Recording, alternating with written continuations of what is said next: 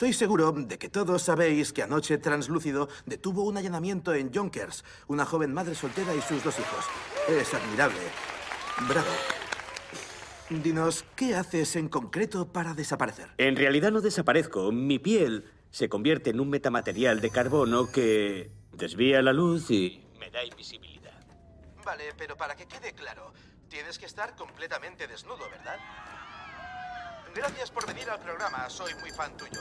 No se pierdan las escenas detrás de las cámaras de la Fuerza Invisible 2 con el mismísimo ¿Le interesa una cámara para niñeras? Porque ahora mismo están de oferta. Ah, es un osito muy famoso. Tiene cámaras en los ojos. Dime, ¿cuántas niñeras acuden a los bebés? Ah, Disculpe. Ya sabes, una buena sacudida como si intentaras sacar ketchup de un bote. ¿Un 1% menos? Pues no sé. No tengo ni idea. Es curioso, porque ganan mil millones vendiendo esa mierda. Hay que ver las tonterías que llega a creerse la gente si la asustas lo suficiente. Sí. Sí, sí. Ah, ¿Puedo ayudarle en algo o solo... No voy a andarme con rodeos, Huey.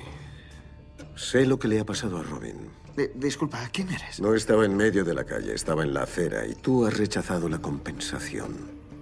Te he preguntado quién eres. ¿Cómo sabes eso? Soy carnicero. Billy Carnicero. Oye, ¿qué te parece si tú y yo tenemos una pequeña charla?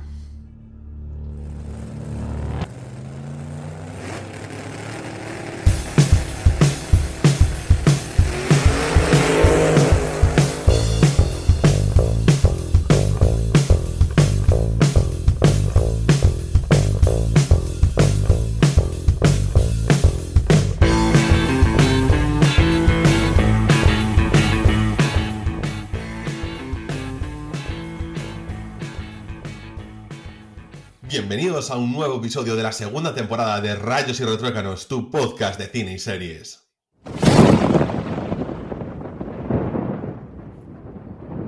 Esta semana vamos a ir con una de las series más guays, que más guays nos ha parecido de todo este año, del año pasado en mí, porque la vi al final del año pasado, pero Ana la ha visto este año, que nos ha encantado, que aún la gente está hablando de ella, terminó hace muy poco su segunda temporada, que ha sido una de las series revelaciones de Amazon Prime, ya sabéis de, la cual, de, qué serie estamos hablando, porque, bueno, también lo pone en el título, pero solo con escucharlo ya os estáis dando cuenta de que es The Voice. Esta serie de superhéroes particulares, en la que los superhéroes no son los buenos, tampoco los que van en contra de los superhéroes son los buenos, pero que, vamos, que nos ha parecido mm, realmente espléndida. Así que al otro lado del micrófono tengo aquí a Ana. Ana, ¿qué tal estás? ¿Cómo te ha parecido a ti la serie?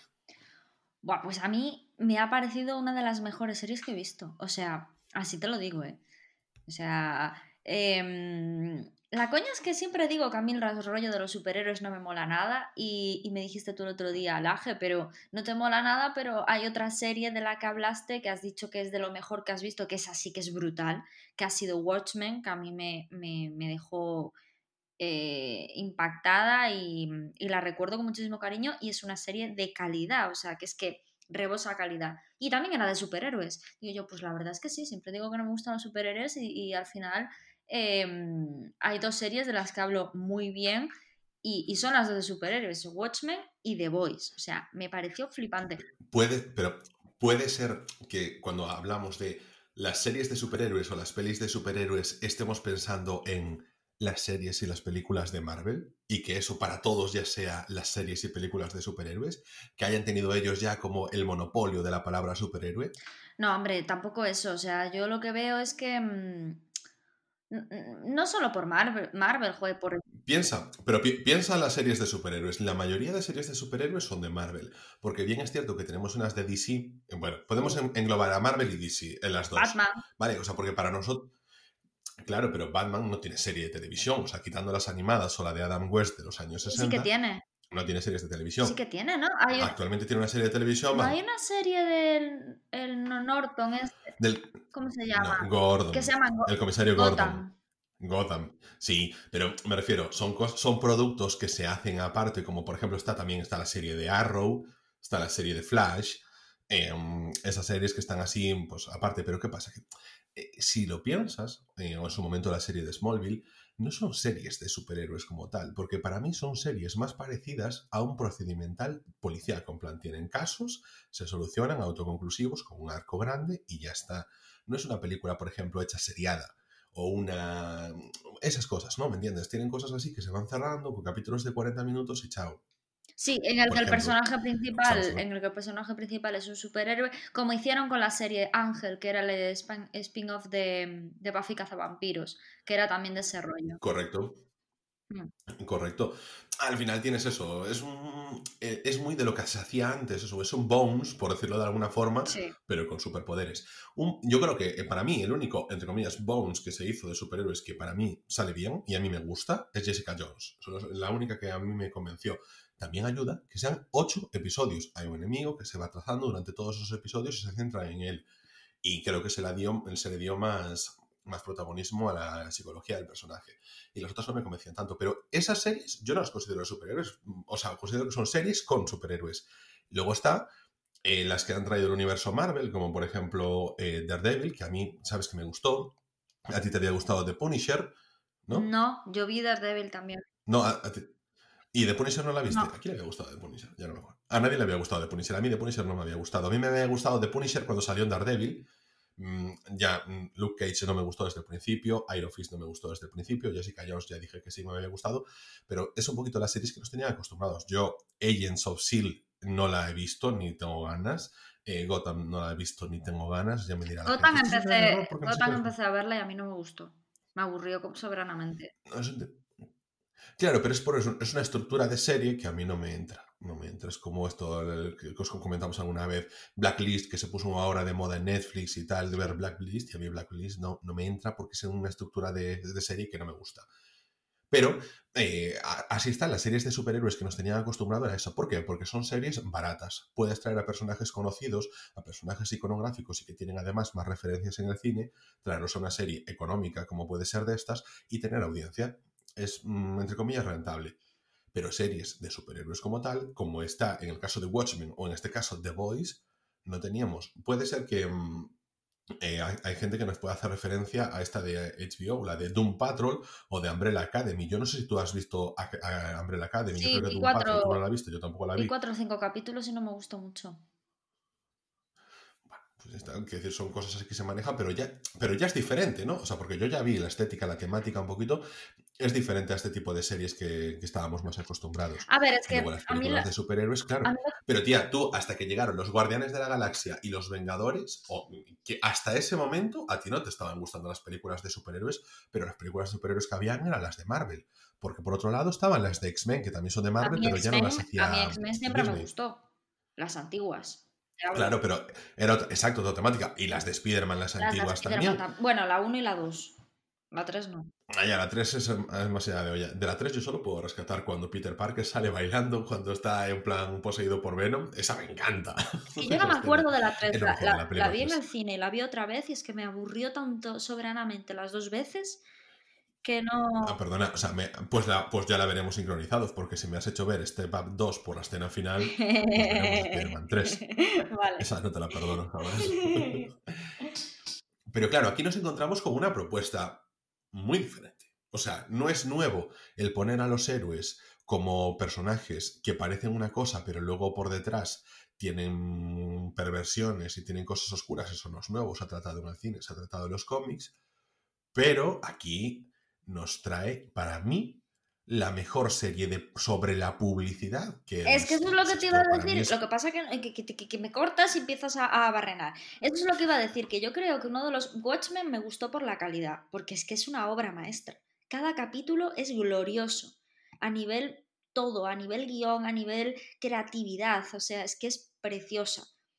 Pero eh, en, esta, en este caso la serie yo creo que me ha gustado tantísimo porque es que es como el catarsis de, de- de toda la representación de lo que es la manipulación a la ciudadanía a través de los medios de comunicación, lo que es el, el- el movimiento de la opinión pública que opinión pública, ¿te acuerdas? La asignatura que tuvimos en la carrera para mí fue de las mejores que hemos dado, de cómo eh, em, se mueve todo y que las cosas muchas veces pueden cambiar simplemente por, los miedos que se tiene a lo que pueda decir la opinión pública y cómo nos van llevando para un lado o para otro, ¿no?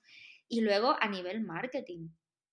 A nivel marketing, todo lo que se representa a través de los personajes, en sus vestimentas, en lo que tienen que ser, o sea, pero es la exageración, ¿no? O sea, está todo muy exagerado, pero realmente es una representación real y veraz. O sea, cuando una de las protagonistas, bueno, ¿se puede empezar con los spoilers, Ángel? Bueno, yo creo que antes de los spoilers vamos a leer un poquito la sinopsis para que la gente se ponga en situación, vamos a comentar un poquito de, qué va y ya le damos paso a los spoilers.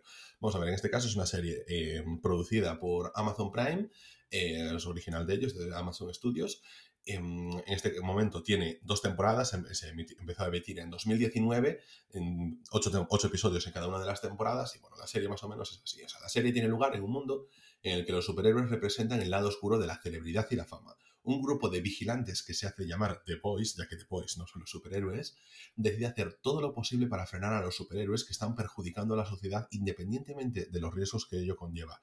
Porque de momento solo hemos estado hablando de los superhéroes, pero realmente The Boys, el título hace referencia a ese grupo de vigilantes que bajo, el, bajo la policía, bajo los radares, están intentando eh, acabar con las fechorías, que entre comillas fechorías, porque no son fechorías, pero sí que son crímenes que cometen los, los superhéroes, pero eh, a, escondidas de la opinión pública. Y esto es más o menos el resumen de la, de la serie. Ahora vamos a hablar un poquito más en detenimiento, así que podemos decir con esto que comienzan los spoilers.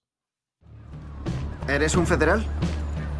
No suenas a federal. ¿Acaso no puedo inmigrar? Hay una gran estatua verde en el puerto que dice lo contrario. Tampoco pareces inmigrante. ¿No? ¿Qué parezco entonces? Pareces el protagonista de la versión porno de Matrix. Bueno, me mola el rollo blanco y negro. Vale, ah, ¿y yo qué puedo hacer por ti?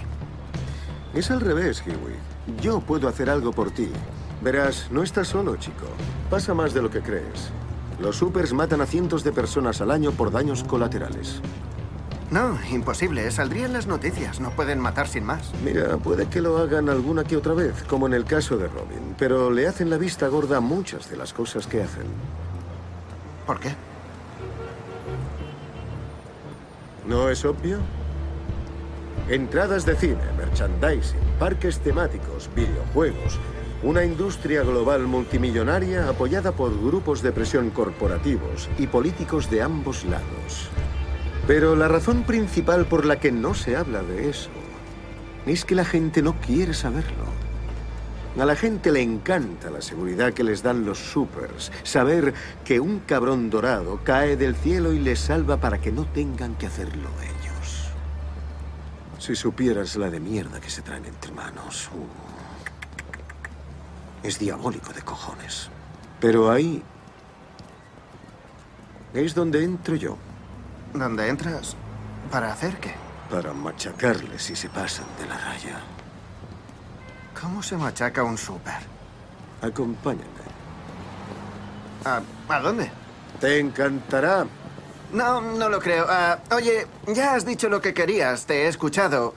Ah, gracias por esta conversación tan extraña, pero no quiero ir a ningún otro sitio contigo, así que yo vuelvo al trabajo. Gracias. Iwi, Hiwi.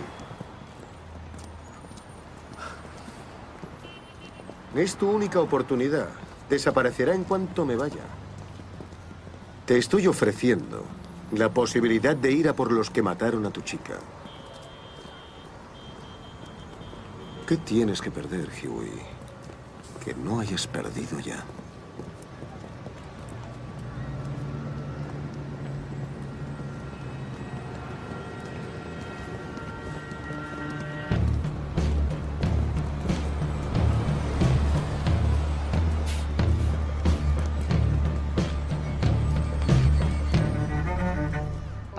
Los que me dejó más tarde es cuando por fin una de las, eh, una de las superhéroes, de los ocho, ¿no? Que son ocho superhéroes que son como la, primera división de los héroes, que son los que más cobran. Es que se, podría decir que es como el fútbol.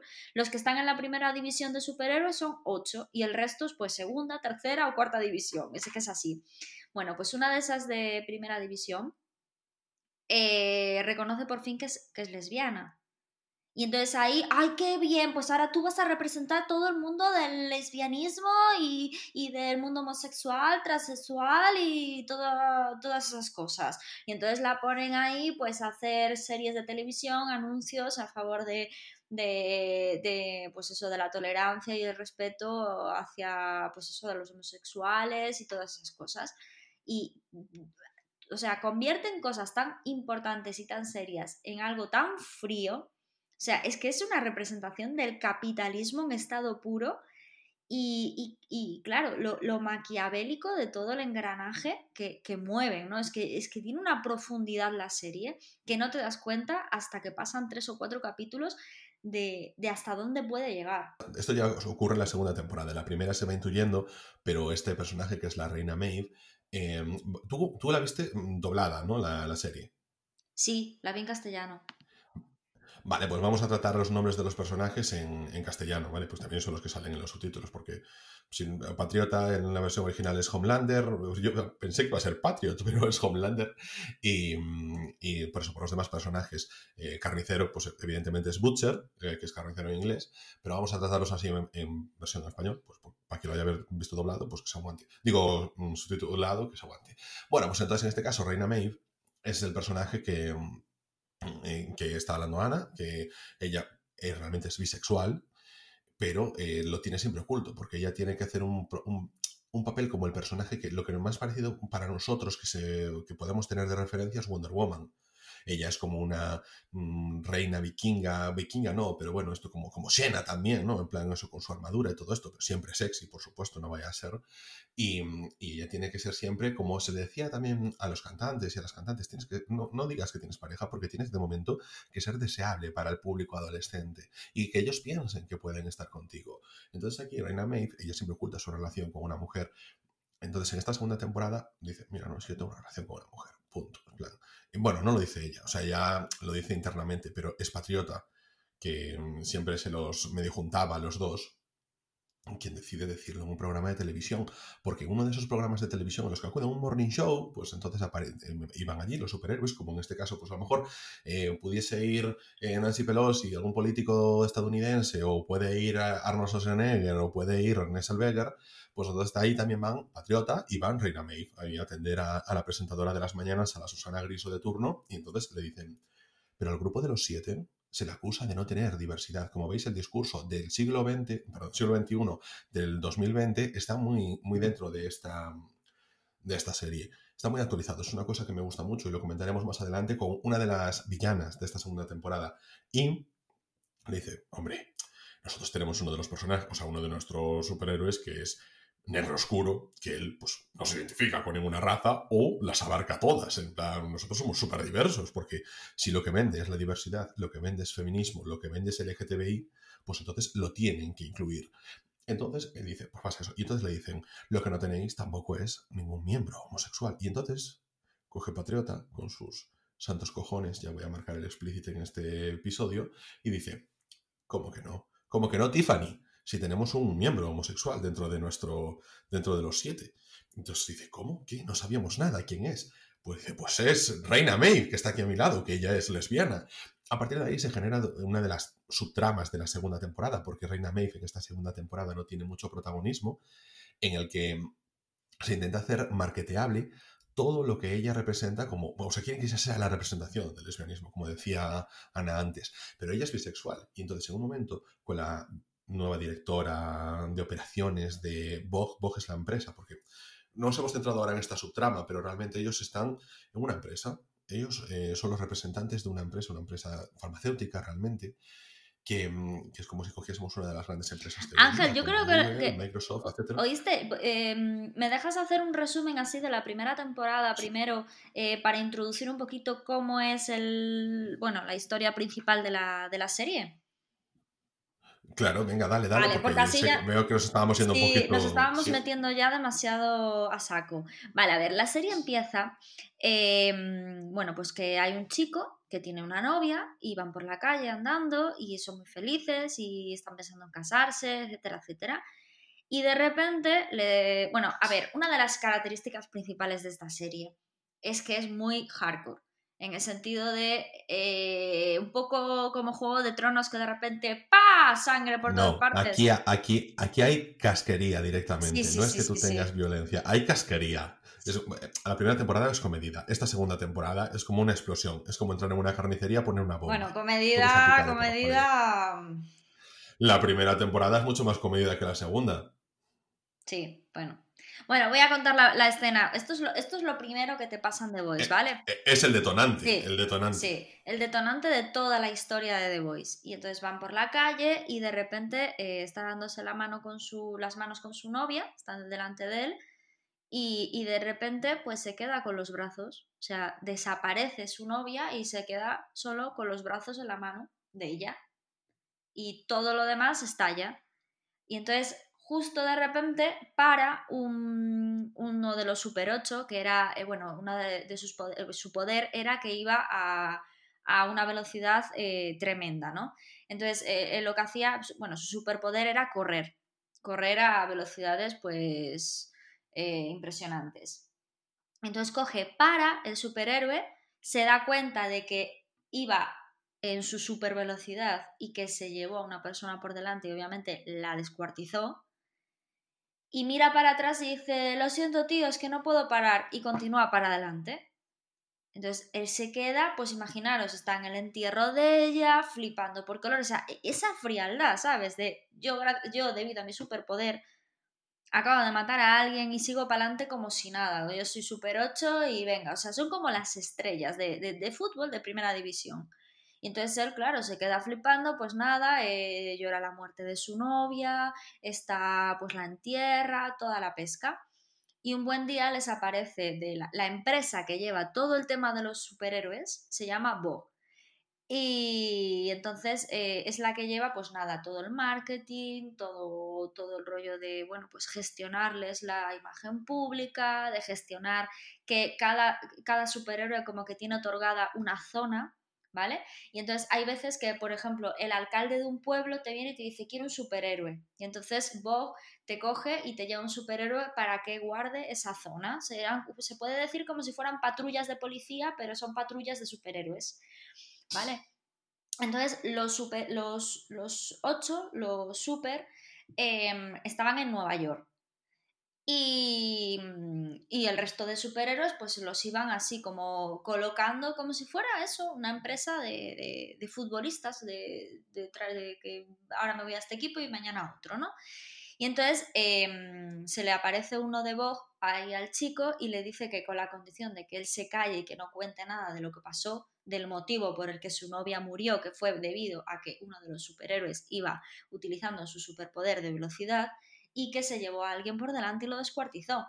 Porque claro, es que tiene una parte buena, vale, sí, nos salvan, pero también tiene sus partes malas, ¿vale? Que es que es una persona con un superpoder que está fuera de control, ¿no? Es como trabajar, como como jugar con la genética y la clonación y todas esas cosas, ¿no? Pues esto muchas veces se vuelve en tu contra. Y entonces le dice eso, que... Ah, que no... vale, que me acabo de dar cuenta que no son ocho, que no son ocho superhéroes, que son siete. Cierto, cierto, que se llama los siete, es verdad. Es que creo que me, me estaba confundiendo con, con Sense 8. bueno, eso. Eh, bueno, pues eso, son siete superhéroes, ¿no? Y, y, y entonces eso, eh, le aparece un chico de Vogue y, y, le dice, vale, con la condición de que no cuentes nada, que no digas nada y tal y que cual, eh, nosotros te, te, te, pagamos, no sé si había dicho 40 mil dólares o una cosa así.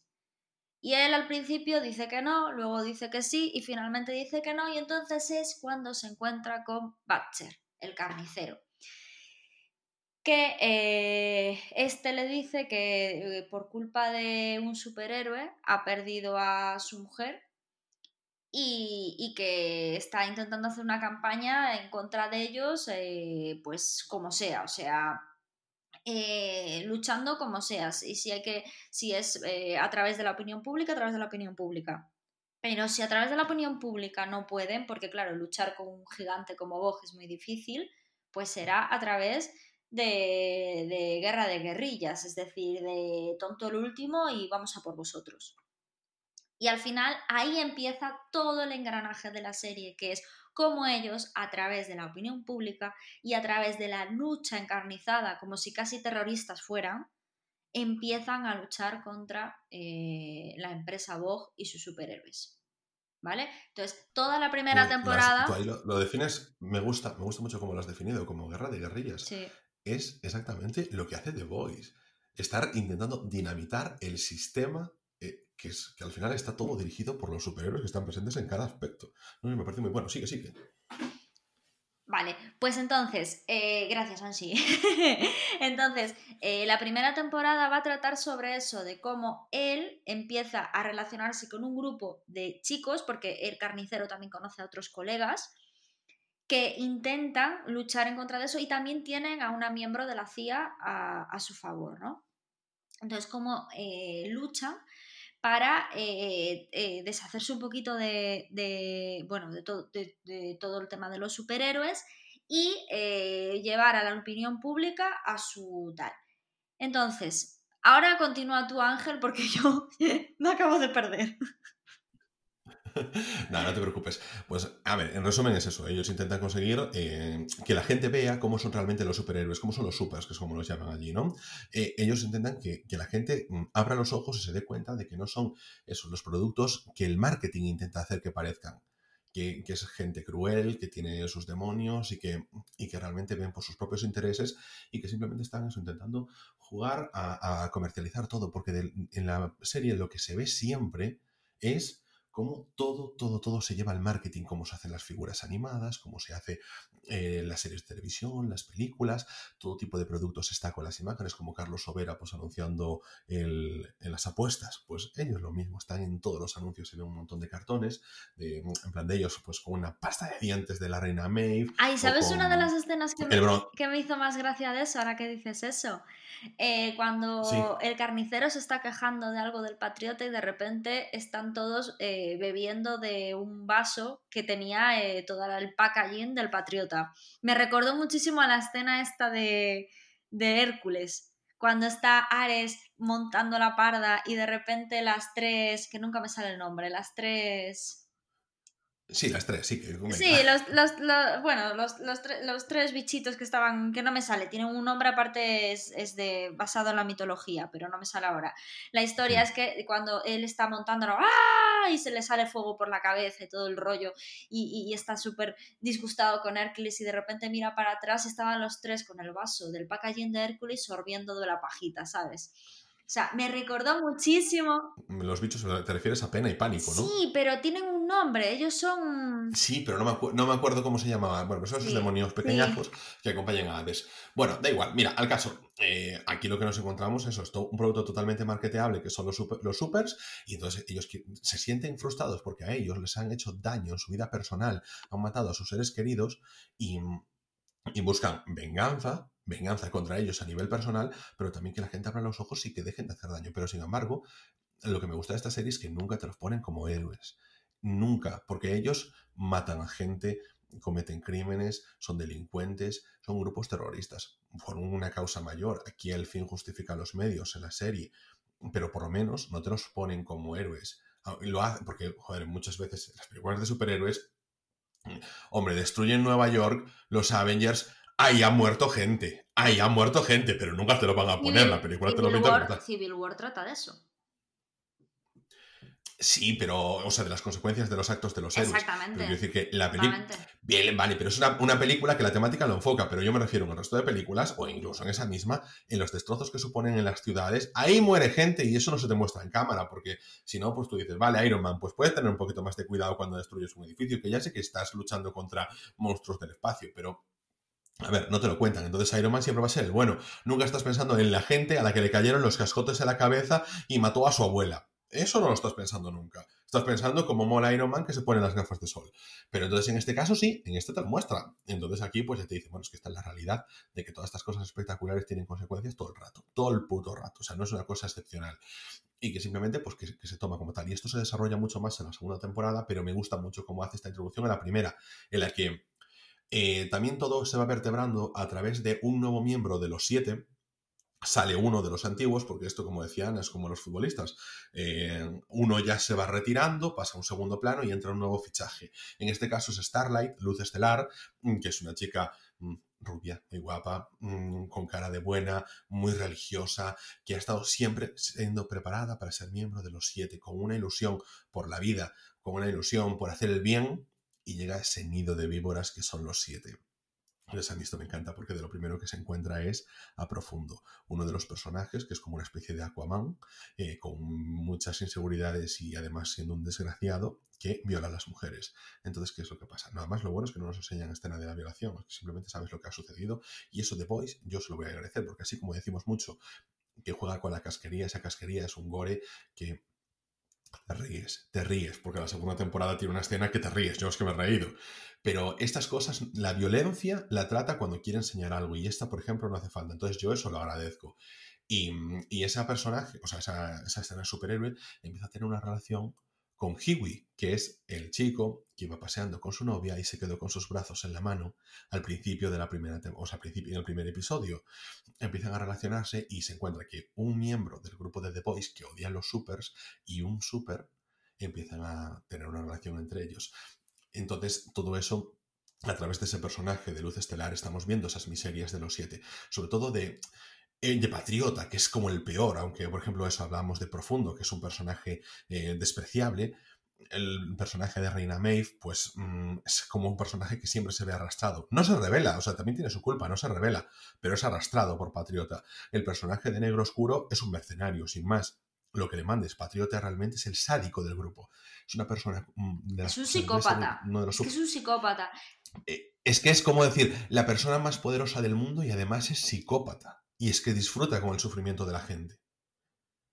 O sea, pensar eso, que, es supuestamente quien te tiene que salvar y disfruta con tu sufrimiento, y es la persona más poderosa del planeta en ese momento, que nosotros sepamos, jolín, es muy fuerte.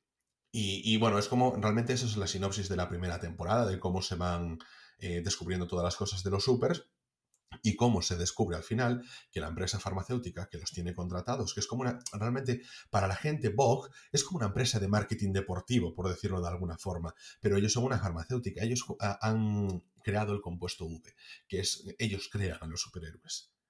claro, es que es una de las cosas de la, una de las cosas de la primera trama es que se descubre, porque al principio se habla del compuesto V como una droga que se está metiendo, pero es que luego se descubre que en realidad, porque para la opinión pública los superhéroes venían de la gracia de Dios, es decir, tú nacías con superpoderes, como las historias convencionales de todo lo, de, muchos de los superhéroes que, mm, Perdona, para la opinión pública y para muchos de los propios super, que ellos no sabían que fueron creados. exactamente. Entonces, pero eso, eh, nacían con esas, con esas cualidades. Entonces, ellos, em, eh, se hablaba del compuesto hubo como una droga que lo que hacía era potenciarle los poderes pero no, no es así. Es decir, em, ellos llega un momento en que los The Boys, los chicos estos que están en contra, bueno, están intentando acabar con los superhéroes, descubren que el compuesto V es un compuesto que le daban a los niños con autorización de sus padres para, eh, para desarrollar esos poderes.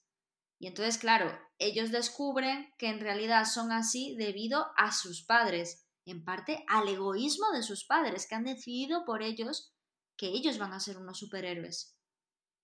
Eso también es uno de los, de los de las cosas, de los temas más importantes de la serie, ¿no? Cómo ellos se sienten una vez descubren que son una invención creada por, por, una necesidad de, de sus padres, no de ellos mismos.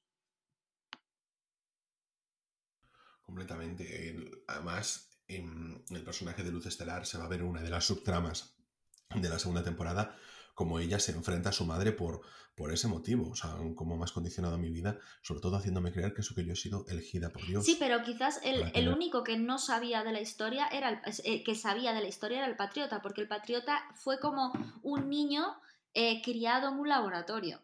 Entonces no fue un niño normal al que le fueron administrando el compuesto V, sino que él eh, nació en un laboratorio se crió en un laboratorio y no tuvo padres, no tuvo nada, de ahí un poco eh, la carencia afectiva que tiene, la necesidad de aprobación por parte de todo el mundo que tiene y, y esas eh, carencias que le llegan a la psicopatía, ¿no? Sí. Yo quería, Ana, centrarme un poco más ahora en esta segunda temporada, porque es posible, o sea, quien haya llegado aquí ya ha visto la serie o se está comiendo los spoilers sin importarle, pero yo creo que esta segunda temporada, bueno, primero voy a decir mm, simplemente un apunte, al principio de la segunda temporada tuvo muchas críticas negativas esta serie, ninguna por la calidad, ninguna por la calidad, era porque la gente ahora mismo está muy acostumbrada, a veces aquí el rant contra la gente, al modelo Netflix de te suelto todos los episodios y en Rotten Tomatoes y en IMDb, o sea, las críticas negativas estaban muchas veces justificadas en no me dan toda la serie ya. Eso porque si alguien habéis oído hablar mal de The Voice en, la en esta segunda temporada, ojo que no venga también de eso. O sea, si habéis escuchado que la segunda no era tan buena que como la primera, tened presente que mucha crítica negativa se ha debido por eso y es algo que a medida que han salido los episodios se ha completamente diluido. Y es una cosa que me molestó bastante porque yo veo que se van criticando y, joder, a mí no, no, me gusta mucho el modelo de Netflix de te suelto todo, todo y ya está. Y Amazon creo que ha hecho un modelo muy bueno joder, ¿quién me diría a mí que estoy aquí hablando bien de Amazon? Pero ha hecho un modelo muy bueno que es lanzar tres episodios de golpe para que tú te vayas metiendo ya en la historia, para que puedas darte ese pequeño maratón. Joder, que son tres horas, ¿eh? Tres horas, o sea, que tienes que darte ocho horas para que tú puedas estar contento, joder. Y luego a la semana ya nadie hable de The Voice. Y luego lanzar un capítulo por semana para que cada semana se vaya comentando sobre la serie. Me parece un modelo híbrido más que bueno. Ya lo habían hecho en HBO con The Handmaid's Tale y a mí me gusta mucho más tener unos capítulos para entrar en la situación, porque a veces, oye, pues con el primero no acabas de entrar.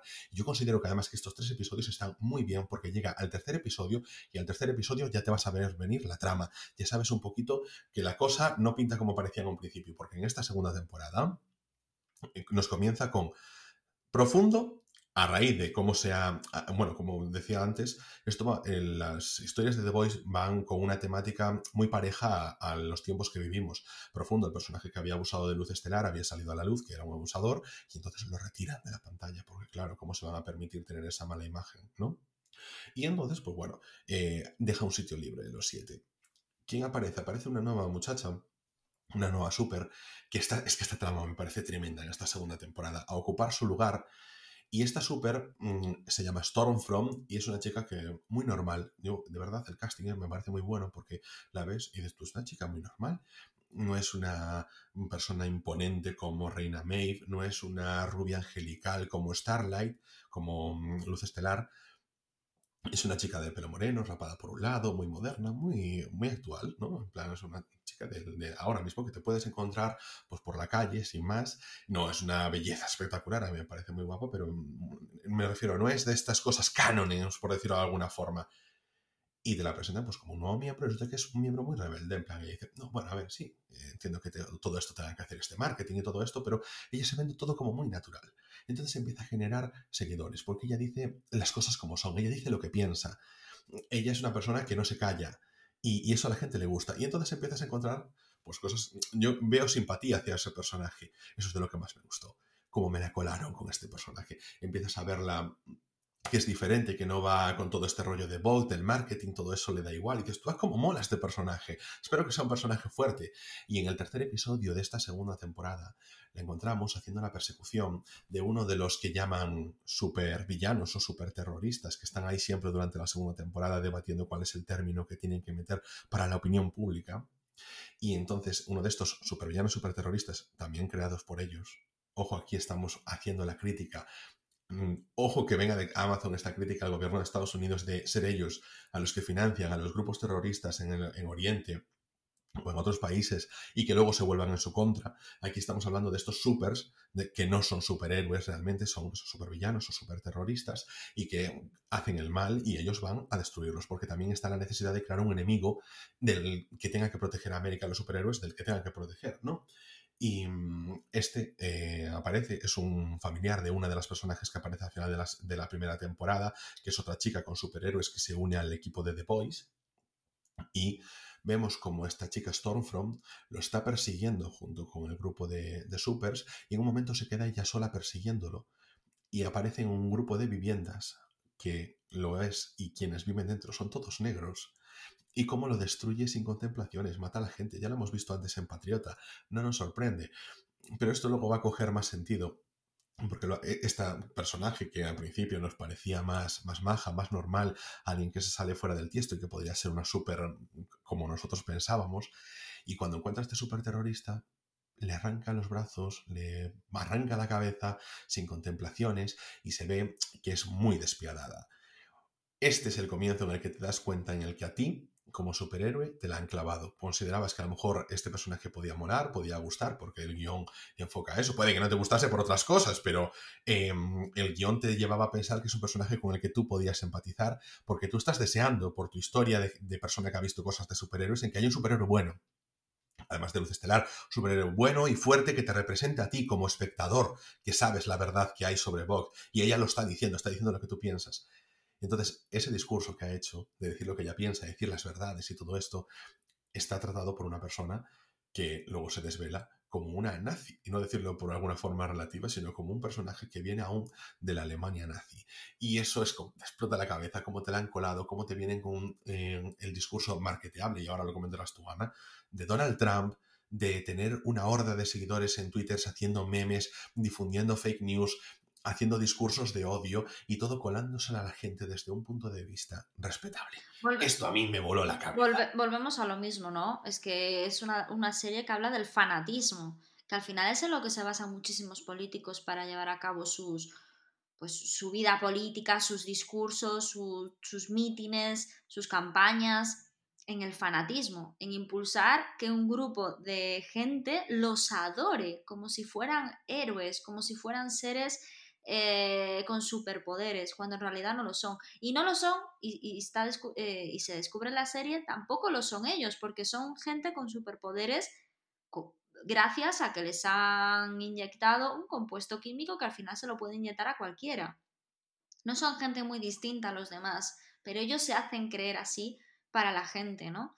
Y al final mueven un montón de masas para en realidad conseguir simplemente lo que ellos quieren. ¿No?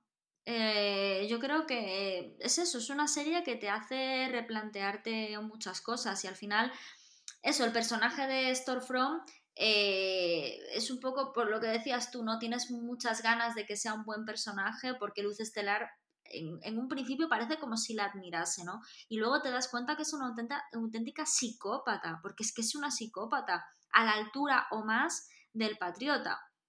No, luego se descubre, bueno, que ella en realidad tenía muchísimos años, que estuvo casada con el que creó el compuesto V, que eran nazis, que hacen experimentos con nazis. Me encanta porque en todas las, todas las historias de, la empresa. Es que en todas las historias de superhéroes tradicionales siempre sale el nazismo.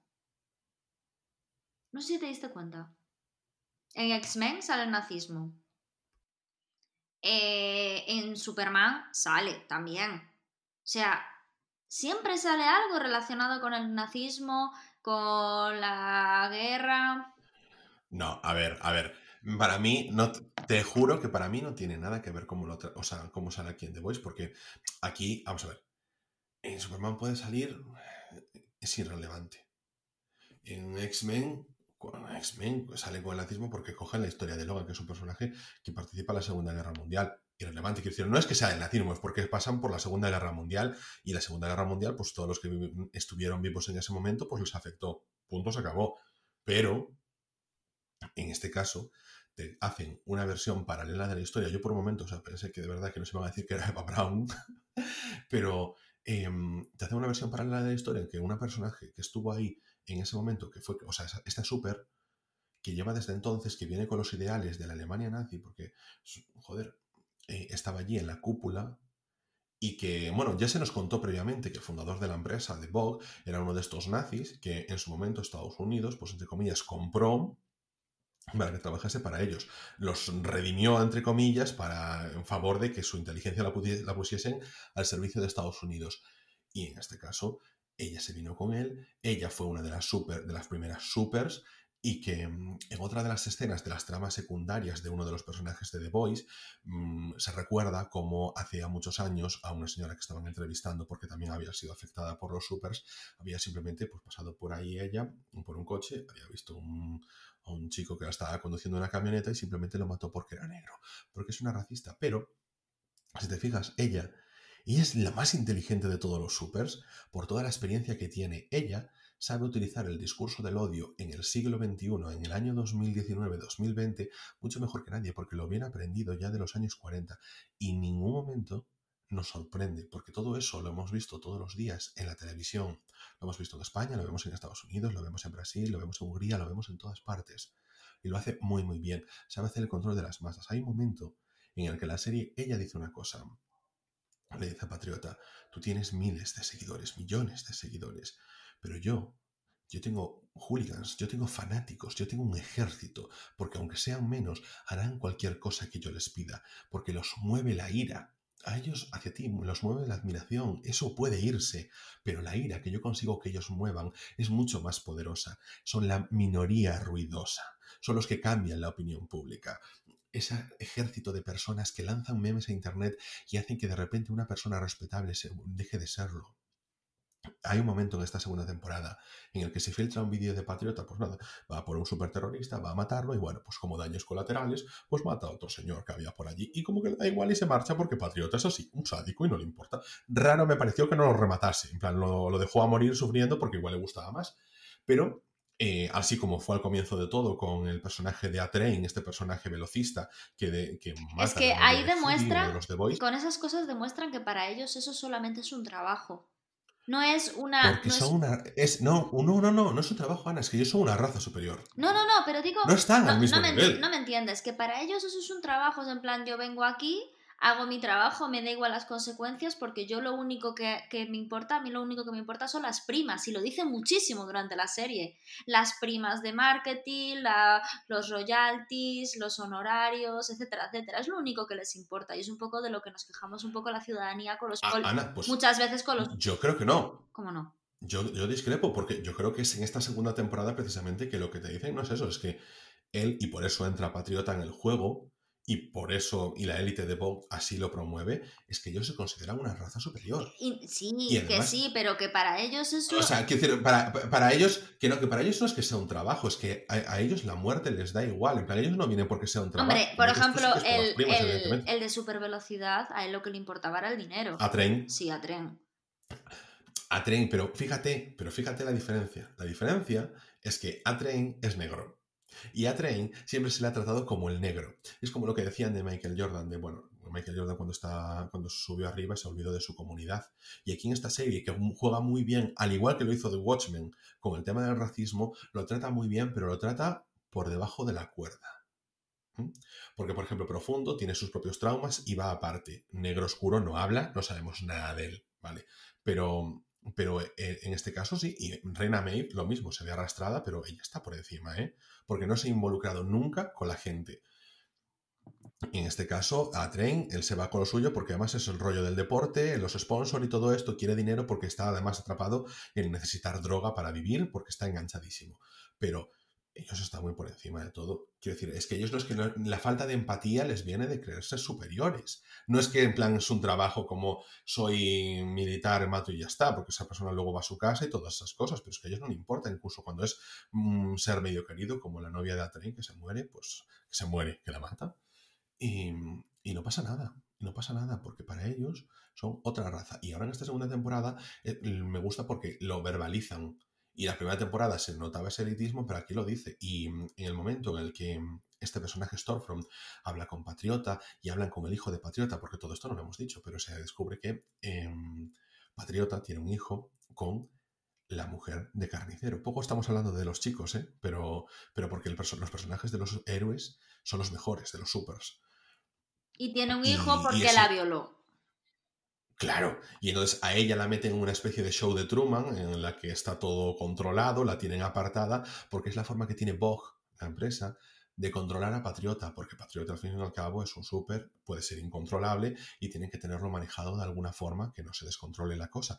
En cierto modo también meten a Stormfront ahí porque ella también puede controlar a Patriota, no solo inteligentemente, sino porque Stormfront es más poderosa incluso que Patriota, aunque al principio no lo pareciese. Y, y entonces, bueno, a raíz de eso, Stormfront mm, ve que puede hacer piña con Patriota. Patriota no deja de ser un hombre ario, rubio, ojos azules, el ejemplo del nacionalismo. Y, y, es el ídolo que necesita ella también a su lado, ella con su punto natural y él con su rollito Ken de Barbie.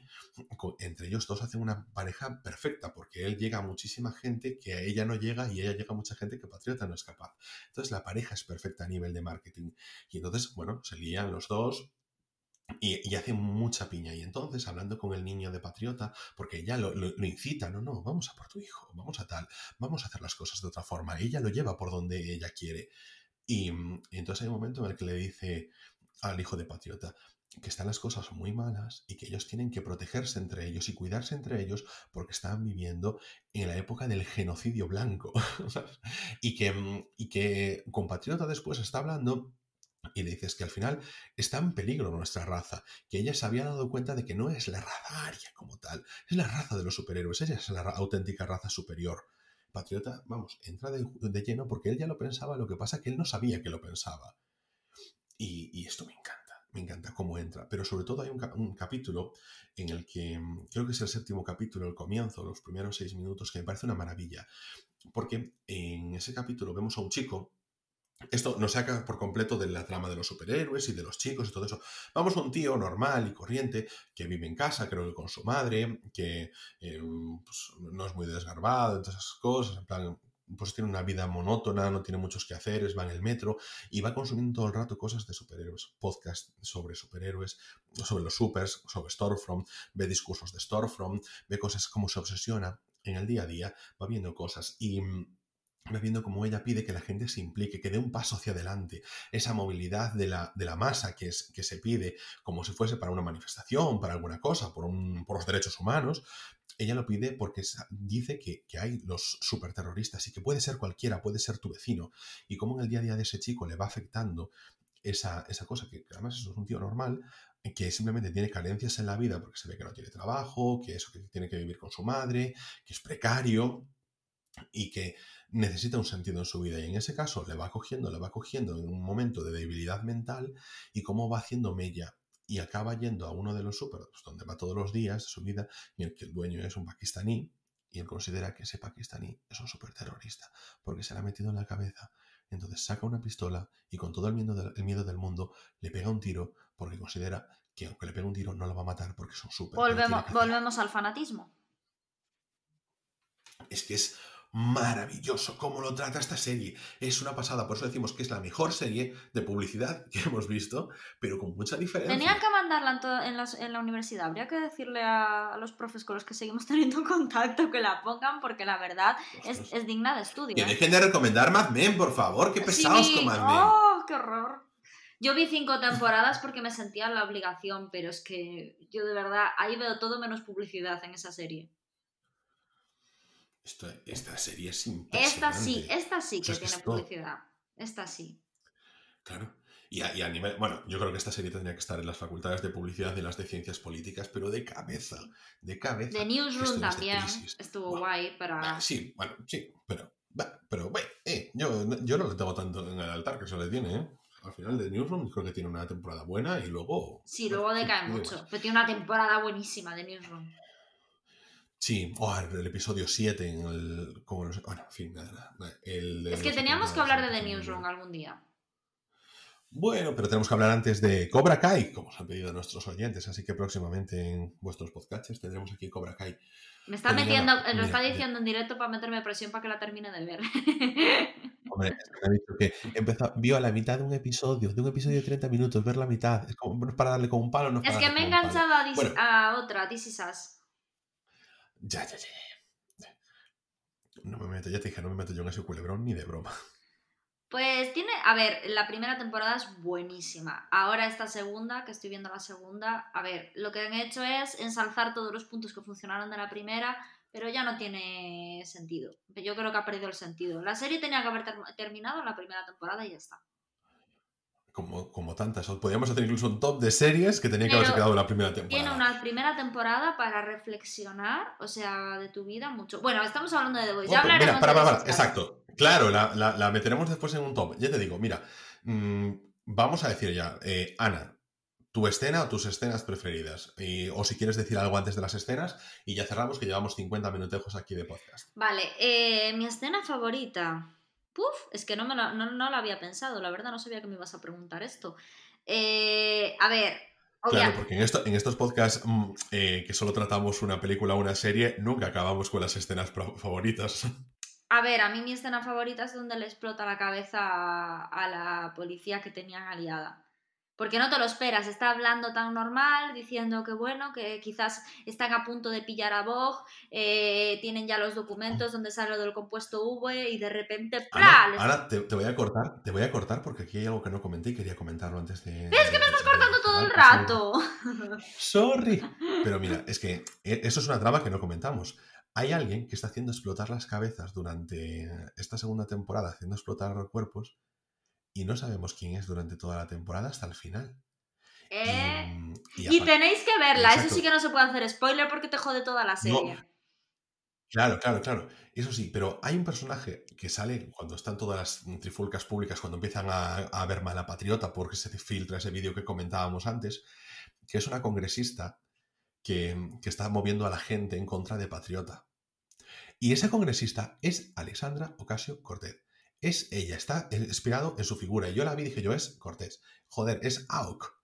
Es que es esta política que lleva tantos años así, eh, tan de moda, porque, mm, bueno, tiene un documental en Netflix, todos lo podéis ver, que es esta chica joven de Queens que ha dado tanta guerra y que siempre se la quiere posicionar como una persona que pueda estar en, en los círculos de los candidatos a la presidencia de Estados Unidos. Que viene de un barrio humilde, que ha luchado toda su vida y que es joven, que representa muchísimo a la gente, que la gente la, aprecia mucho y que es de una ala izquierdista más cañera dentro de Estados Unidos, que es bastante difícil. Entonces ahí vi esa representación. Por eso digo, esta serie está impregnada de 2019 y de 2020. O sea, estáis viendo una serie súper actual. Por eso no la dejéis, vedla ahora, porque estaréis viendo el presente en ella misma. Y cómo se cuenta a través de historias con supers lo que está pasando a día de hoy con los nacionalismos, los fanatismos, las iglesias. No hemos hablado de la parte de la iglesia en esta segunda temporada. ¡Qué maravilla! Cómo lo han tratado con Es que el ¿sabes qué pasa? Que teníamos que haber... Es que Teníamos... necesitamos más. Claro, es que, es que para... Necesitamos más. Sí, sí, sí, sí, sí, sí, sí. Teníamos que haber hecho un especial de The Voice de hora y media. Pero bueno, eh, se nota muchísimo que a Ángel le encanta el tema este, porque le apasiona el tema de la política desde siempre. ¿Por qué no me deja hablar? Es que no me deja hablar. Pero bueno, yo como lo quiero mucho y sé que le apasiona, que le encanta y que controla mogollón de esto, yo disfruto mogollón estando aquí. Eh, a ver, yo creo que podríamos ir terminando. Eh, la serie, ya os digo, merece muchísimo la pena de ver. Eh, no os vamos a hacer el spoiler de quién rompe eh, hace explotar las cabezas, porque es lo principal de la serie. La segunda temporada, como bien dice Ángel, aunque ha llevado muchísimas críticas, para mí ha estado incluso mejor que la primera a nivel profundidad en, en el- en la trama. A nivel trama, a nivel guion es muchísimo mejor, claro. A nivel blockbuster, pues mm, quizás no engancha tanto en algunas ocasiones o no te tienen tanto hype como la primera temporada o simplemente el ritmo. Se puede decir que, es, que no tiene el ritmo de la primera, ¿no? Que es un ritmo mucho más sencillo de seguir. Pero sí que es cierto que la segunda en calidad es mucho mejor, ¿vale? Lo que pasa que es eso. Te tiene que enganchar la trama, no solo lo espectacular de la serie, sino la trama y todo el engranaje, como habíamos dicho, que es eso, que es que parece que, que- que- que- es como si fuera eh, que si estuvieran jugando con jugadores de primera división de fútbol cuando están hablando de salvar vidas, ¿no? Entonces, bueno, eh, yo la recomiendo muchísimo. Ángel te ha dicho que también. Y yo creo que con esto ya podemos terminar, ¿no, Ángel? Bueno, a mí no me has dejado decir la, la escena, pero bueno. ¡Ah, es verdad! digo, tu escena. Venga, venga, tu escena. Se me olvidaba, Siño. Vale.